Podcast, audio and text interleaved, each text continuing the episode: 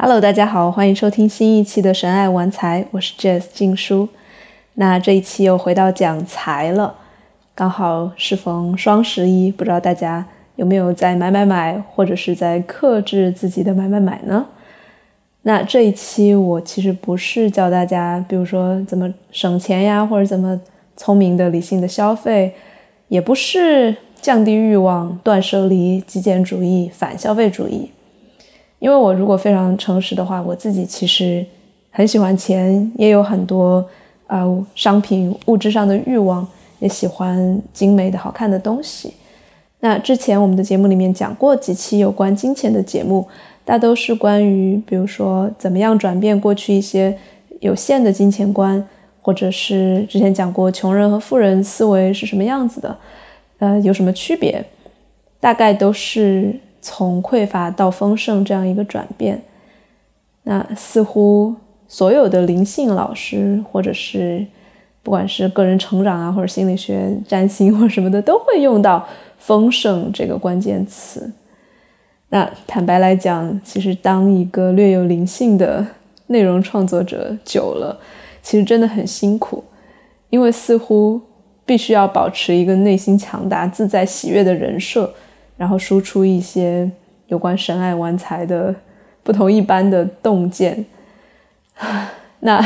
呃，在 Circling 里面社群的朋友们都知道，我在慢慢的脱下这些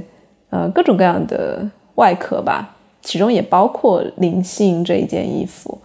所以也会越来越多的向大家展现出 我平时其实经常焦虑。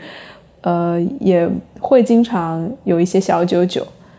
所以这一期我就不为难自己了，也在播客里面裸奔一下，就讲讲自己有关金钱的一些焦虑和匮乏吧。嗯，那其实当我在准备这一期节目的时候，一想到金钱焦虑这个词，就会感觉到非常的羞耻，尤其是焦虑这个词，就好像现代人其实。人人都在焦虑，但是好像人人都希望把自己排除在外，就好像是说人人的时候都是说的是别人，然后我们自己尽量要么是在克服焦虑，要么就是早就过了这个阶段，变成了一个看什么事情都很淡定自若的一个人。所以，总之，大家一边在贩卖焦虑，经历着焦虑，一边又好像在把焦虑当成一个。很 low、很很妖魔化的一个状态，就好像一旦有焦虑，就是你这个人肯定没想开呀，很多事情你怎么还在困扰自己呢？所以至少我自己会有这样的评判，所以当我提到自己有焦虑的时候，就会同时也升起一些羞愧或者羞耻吧。那这个就有一点像是现在流行说的又当又立。但其实这件事情才是最扎心的，也是最让人羞耻的，就是不承认自己的焦虑，以至于一部分的自己其实是被否定或者是被藏起来了。我觉得那样其实才会让自己离自己特别的远。所以今天我就豁出去了，讲一讲我跟金钱的故事，那包括我的家庭啊，我的小时候，然后有一些起灵药影响之下的启发。也做过一些加牌的咨询，给到我一些启发，呃，所以今天都会在这里这期节目里面分享出来，是一期比较私人的节目，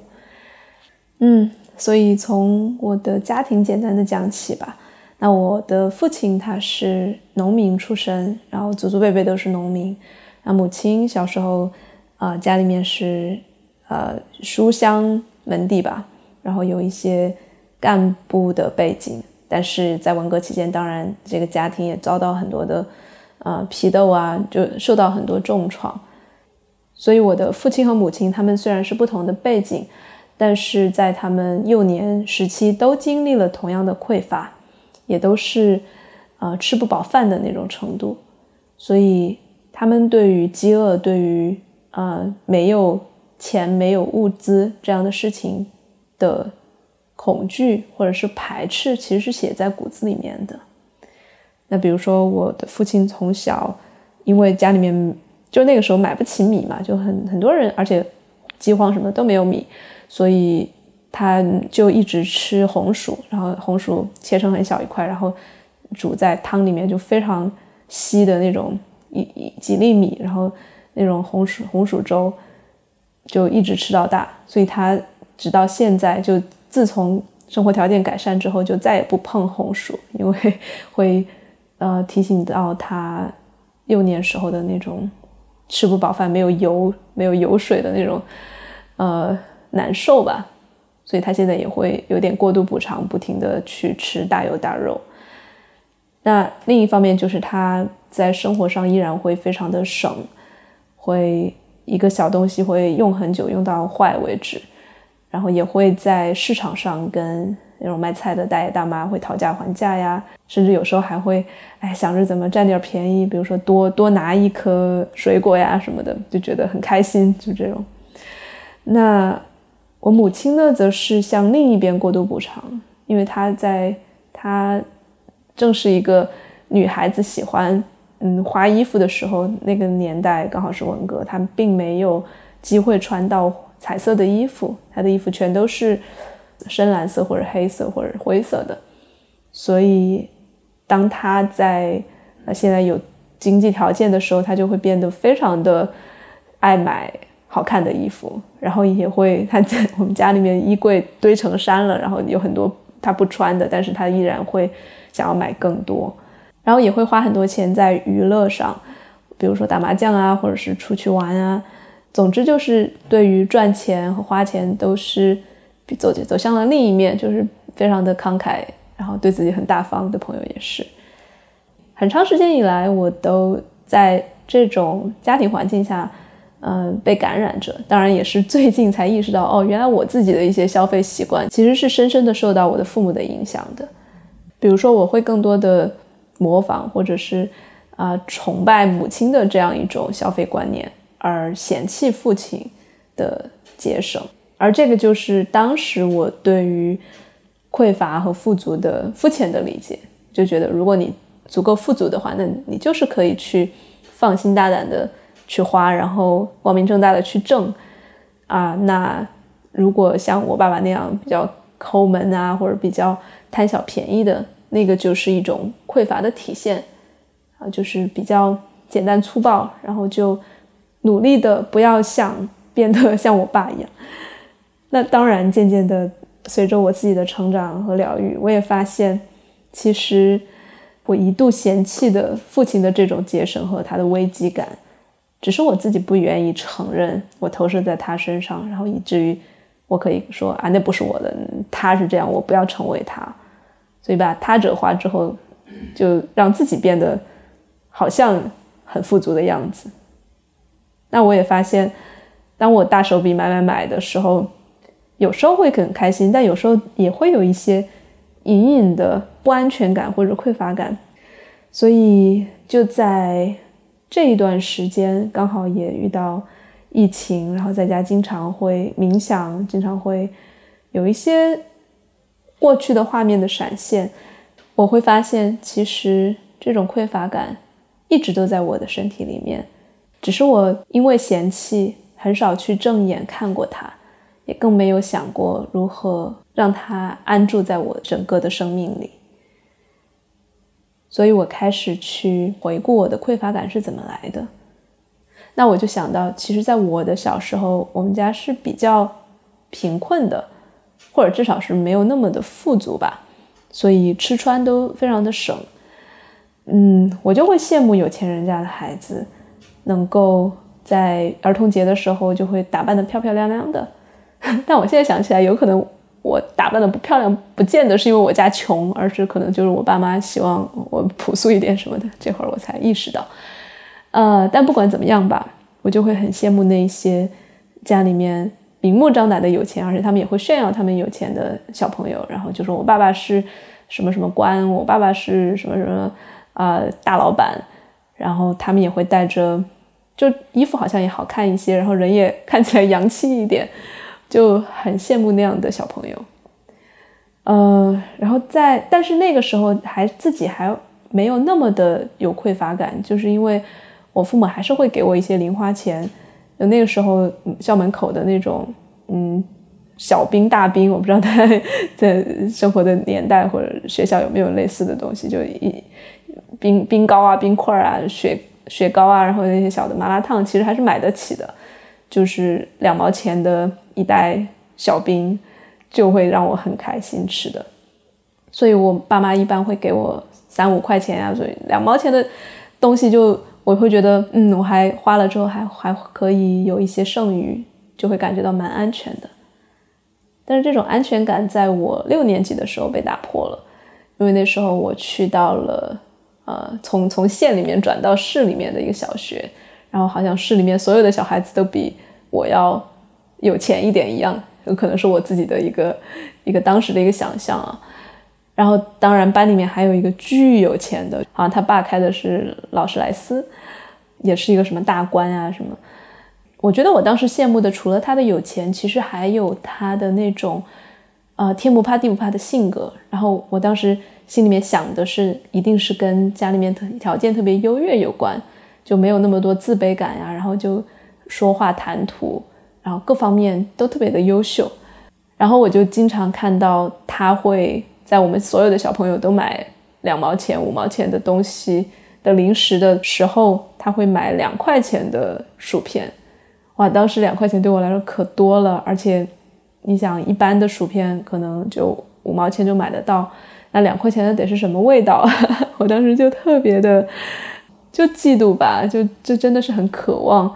啊，哪一天我要是可以像他这样大手笔一挥，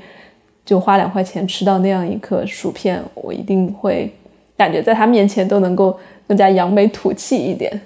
就有时候经常会这样幻想。那。有一天呢，就我发现他就走在我前面，然后也也我们走到了同一家小卖部，然后他又好像有点炫耀似的拿起了那个两块钱的薯片，那我自己当时就一股不甘心冒上来，就心想这两块钱我也是付得起的，我就要看看有什么拽的，我也要装出我很有钱的样子，然后在面在你面前不要输。就在那个时候，我就狠下心掏出了我包里不多的零花钱，然后两块钱买了那一个薯片，然后就好像也有一点学习他那种拿有了钱就可以天不怕地不怕的那种样子，然后我也拿着那个薯片就特别拽的啊，在他面前走过去。但他好像也没有因此受到威胁，好像也根本不介意，然后就走掉了。那我就接下来就打开这包薯片，然后边吃边走向学校。但我打开的那一瞬间真的是无比的失望，因为首先那个薯片并不好吃，然后就第一反应是 两块钱就没了，然后就觉得好伤心。然后第二反应是极大的愤怒，就是为什么？我以为两块钱买的薯片可以换来他那样的一个心态和姿势和所有的，好像一切成就都可以由那两块钱的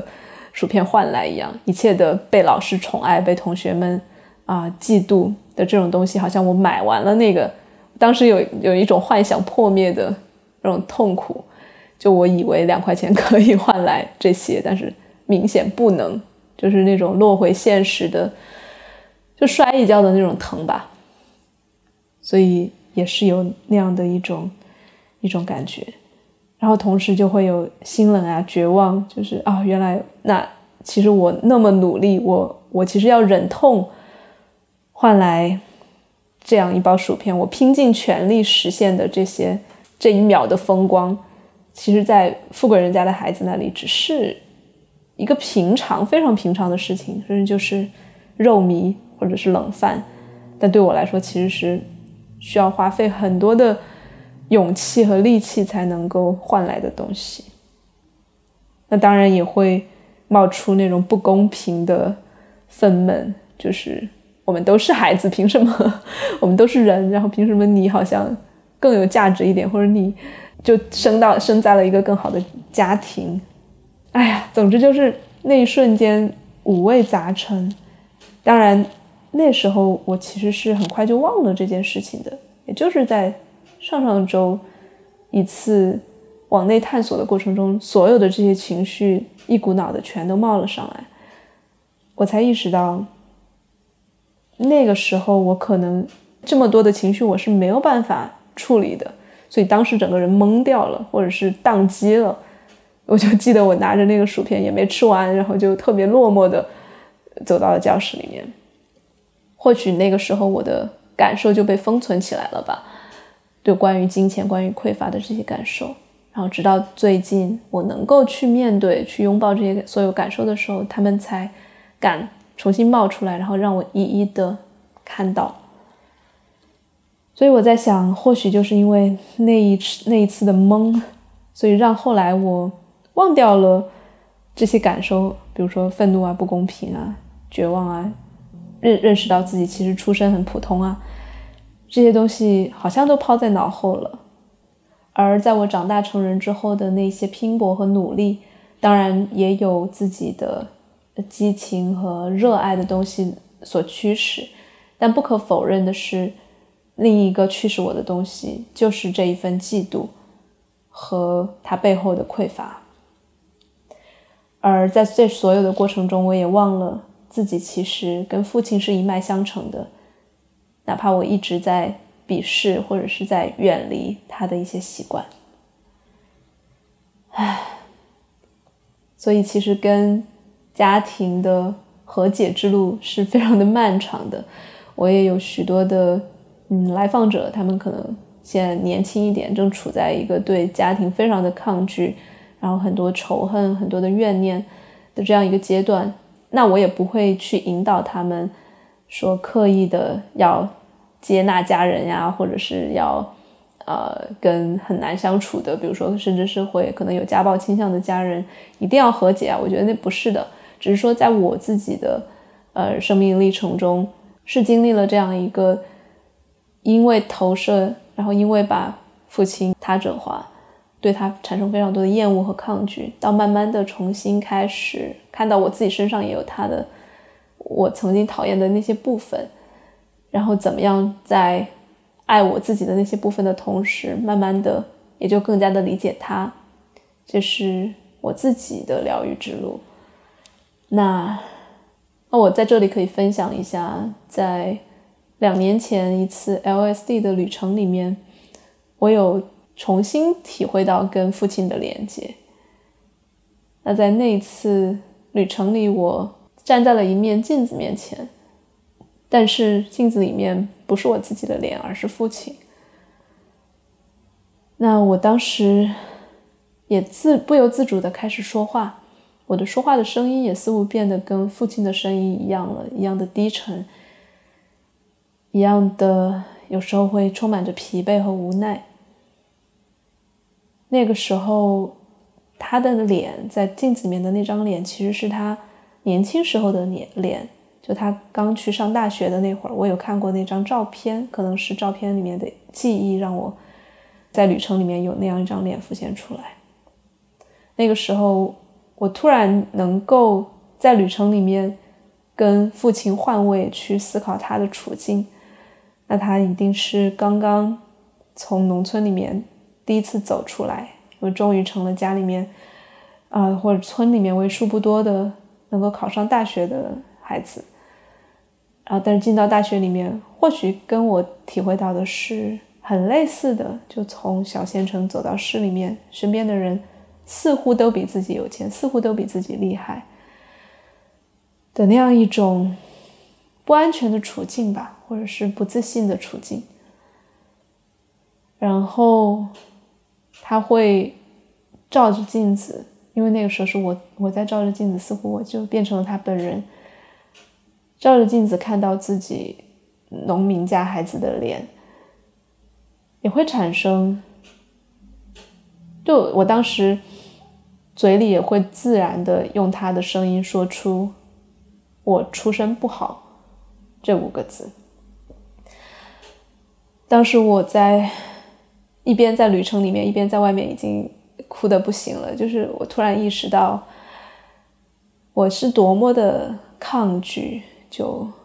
从这二十多年来都一直抗拒这样一个事实。它其实就是一个事实。当然，这个不好是一个评价，但是这种感觉就是，我并不是一个大富大贵人家的孩子，那我爸爸也不是。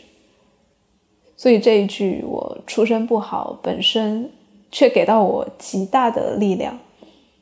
就好像是终于所有的那一些那些幻想，比如说期待自己成为比自己更更牛、更高、更多成就的那个人，或者是有点打肿脸充胖子的意思吧，就。表现出自己比自己其实知道的更多，或者表现出自己比自己本身拥有的钱更多，各种各样的那一种，像充起气球的那样一个一个壳，好像被那句话一下子戳蔫儿了，然后蔫下来的那种感觉，反倒是非常的有力量，非常的沉稳，因为之前飞在空气中的那个气球好像。慢慢的落地了，就非常的，唉，就是那也是那一瞬间，我意识到，有时候变小比变大来的更安心，就再也不用冒充一个自己并不是的人，然后承认自己的血缘里面有一半就是农民的孩子。这种感觉真的非常的亲近，然后同时也好像，当我接受了父亲这一脉的传承之后，我似乎没有那么想要去拼搏了。当然不是说在这里我就我就一蹶不振，但是是而是那种很踏实的，不需要去成为其他人的那样一种。稳扎稳打的感觉在心里面有点生根了，就从那一瞬间起。那在那之后，我其实有常常的去连接到父亲的那一脉。过去是很不想去面对和承认啊，爷爷奶奶都是农民。但在那之后，我常常会在我很难过的时候，会想到我已经过世的爷爷，然后他其实就是很。淳朴、很快乐、很善良的一个人。那他自己是一个，其实是一个匠人，他会自己去砍竹子，然后把它削成很细的条，然后编成所有的竹篮呀、竹椅呀、桌子，各种各样的工艺品。我就会想到他在有有着阳光的，嗯，一个冬天，会坐在穿着大棉袄坐在。路边就是那种土房子的路边，就在那儿编竹篮的那样一个场面，然后我就会经常的会去想着怎么去靠在他的腿上，就在我的幻想中，因为我不记得我实际上有没有这样做过了，但是每当我难过的时候，有时候就会想到这样一个画面，就会非常非常的治愈。就仿佛他已经成了我的一个守护天使一样，然后就会得到非常多的来自家庭，就我爸爸这一脉的这种力量的支持，阳性的力量的这种支持，就非常非常的温暖。所以我会为什么想去做 Circle？或许也是。传承了我爷爷的这种匠人的精神，就是好像也没有那么多的嗯 fancy 的耀眼的技术，就是一根竹子一根竹子的编，然后我们在 circle 里面做的也是这种不停的重复着非常简单的一些几乎没有技巧的一些话，然后把不同的现实编在一起。我觉得这是让我感觉到很富足的地方。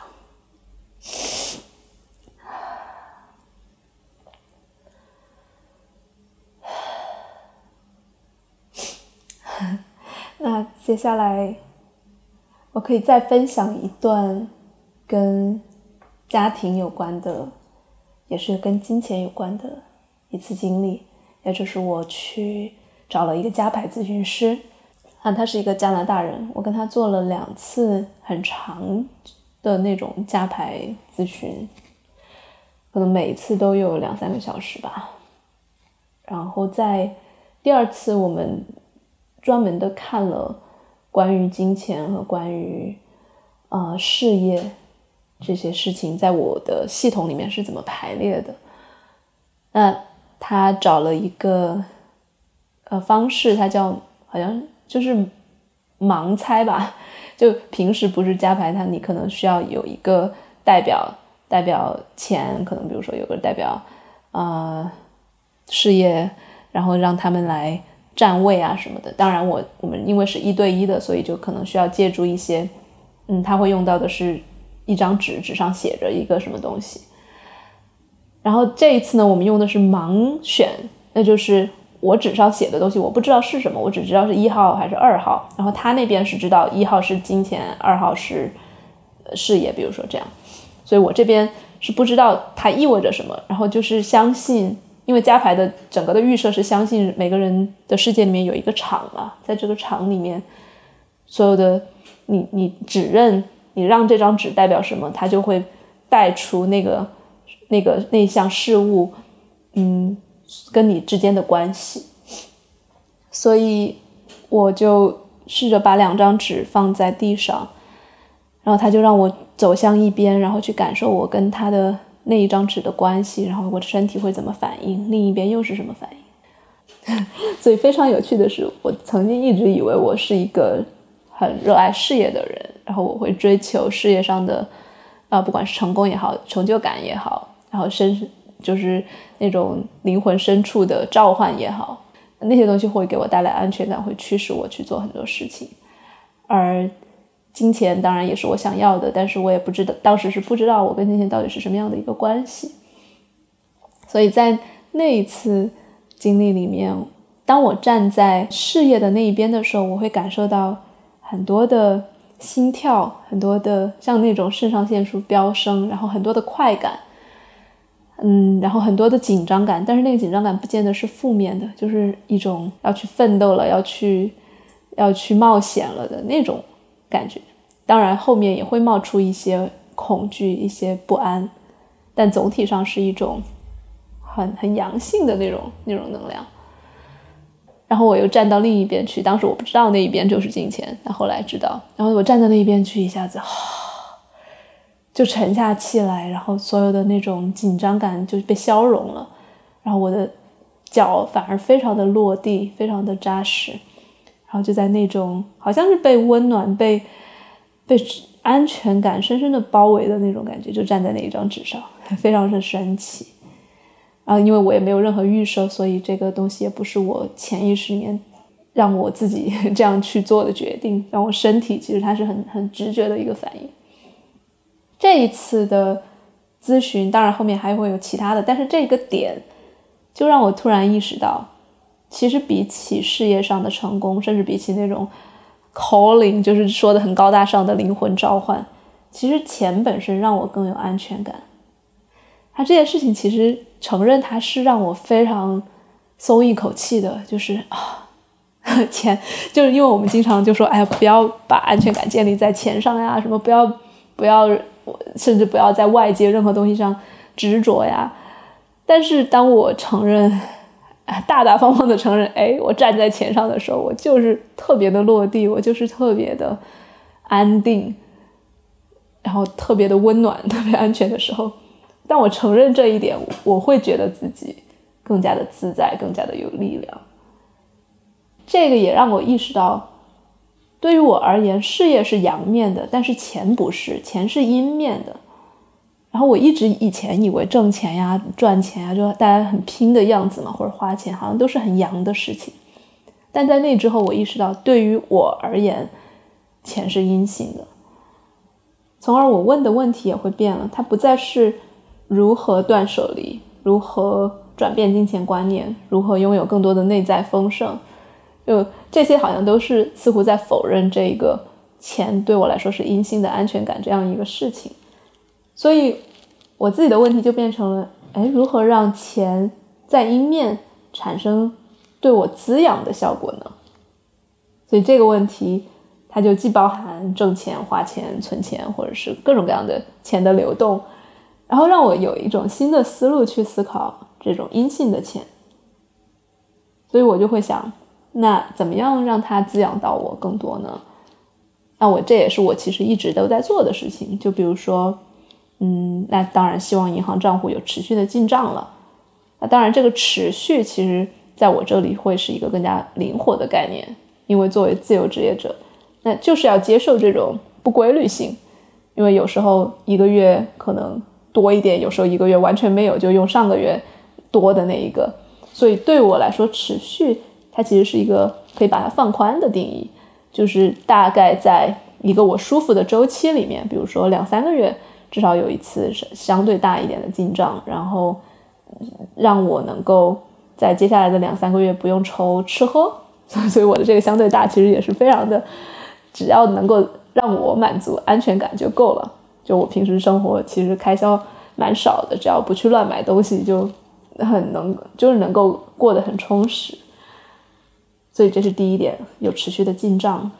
那第二点就是有良好的习惯，把每笔收入都分一分。啊，比如说我，我现在一般都是会放百分之十到投资，然后百分之十进入存款，剩下的再放百分之十乱花，剩下的就当日用，就是日常的家用补贴。所以。当我有这样的分配之后，我自己心里面也会多一点安全感，多一点底，就是我投资的那一些，它会慢慢的，因为是指数基金定投嘛，就非常的安全，大概率不会不会有太多的风险。然后存存款当然也是了，所以这个也会让我觉得，那就算那百分之十在乱花，那也是不会让我有一种危机感的。那第三个点就是。我会把，我会开始思考，就是什么样的消费能够让我感觉到被滋养。我会意识到，它不见得是关于特别贵或者特别便宜的，因为有时候我会，就是这个东西真的看心情。有时候会去那种巨便宜的，在荷兰有那种中国制造的那种店，然后里面东西特别破，但有时候就是很方便，因为你。并不需要买一个特别高端的什么不干胶，对吧？胶带啊、绳子啊那些东西就就去那里买，然后就省到钱，也会很开心。然后同时呢，嗯，如果买到一些觉得特别好用的，比如说戴森的呃吸尘器啊什么的，也会觉得很开心。所以我就会开始有了更灵活的。呃，一个标准就不见得是 越贵越好，那不就是收智商税了吗？然后我会发现每天都能够看见能用上的东西，会带给我更多的滋养和丰盛的感觉。就比如说买的那种呃降噪耳机啊，就真的是几乎每天都可以用到。然后一个特别可爱的 Smeg 的烧水壶，就 真的是我经常我的我的伴侣依然会。嘲笑我，就说，就是真的是纯粹的颜控，因为它功能上没有任何就是好到特别好的那种状态，就是好看，然后就比普通的烧水壶可能要贵个三五倍吧。但这些都是能够让我感觉到啊，好爽啊！然后包括每天吃都吃有机食品啊，就是这种稍稍呃让我感觉到略微。生活有品质的消费是让我觉得，嗯，被滋养的。那哪些就不被滋养呢？就我现在回想起来，比如说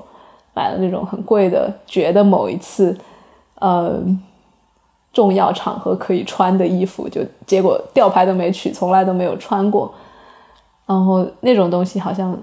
一时提升了，当时在买的时候就觉得，哦，我能够买得起，或者是。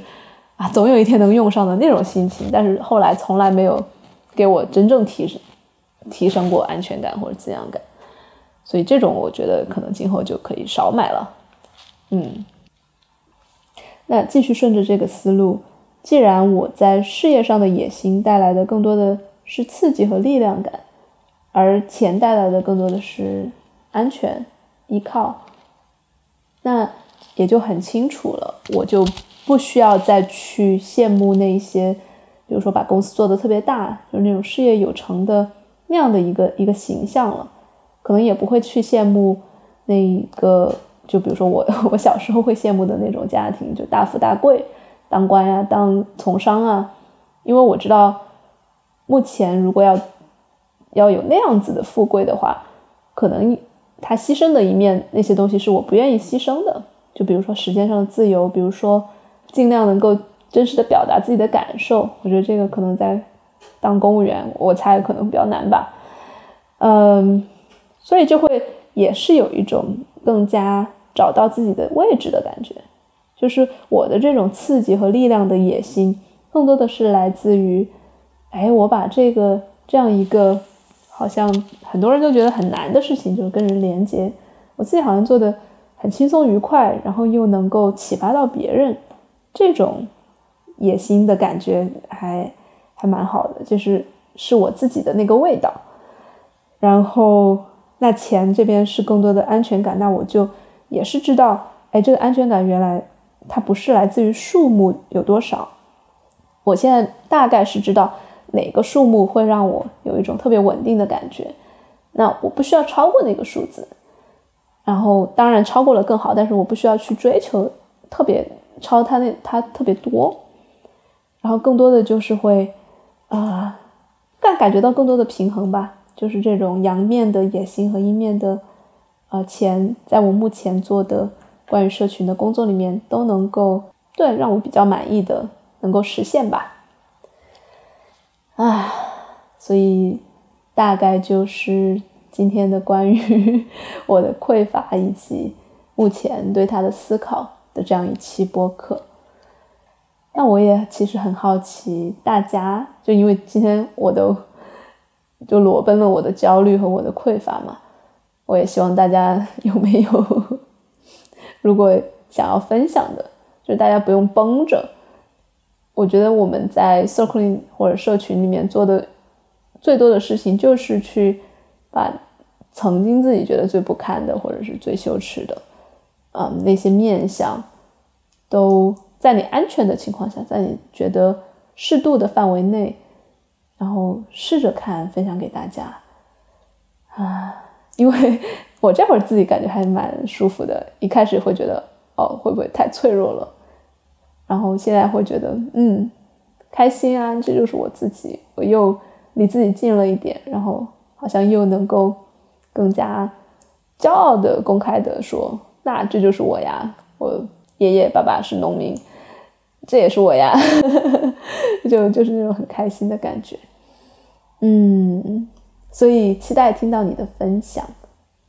那同时，当然也欢迎你加入章鱼觉醒社群。加入了之后，我们就可以参加 Circling。可能在 Circling 里面，你也会看到我。我现在最近经常在里面哭，然后你自己也可以。呃，有有什么情绪，不用讲故事，直接就表达出来，然后大家可以陪伴你。嗯，我觉得这个就是目前我觉得幸福感很高的一件事情。好吧，祝大家双十一愉快！不管你买还是不买，剁了手又后悔，一切一切的感受，一切的发生，希望我们有一个大碗把它装着，多给自己一点体谅。嗯。靠近自己一点吧。好的，那今天的节目就到这里，我们下期见，拜拜。如果你喜欢今天的节目，请不要忘记到爱发电上搜索“深爱玩财”，请我喝一杯咖啡。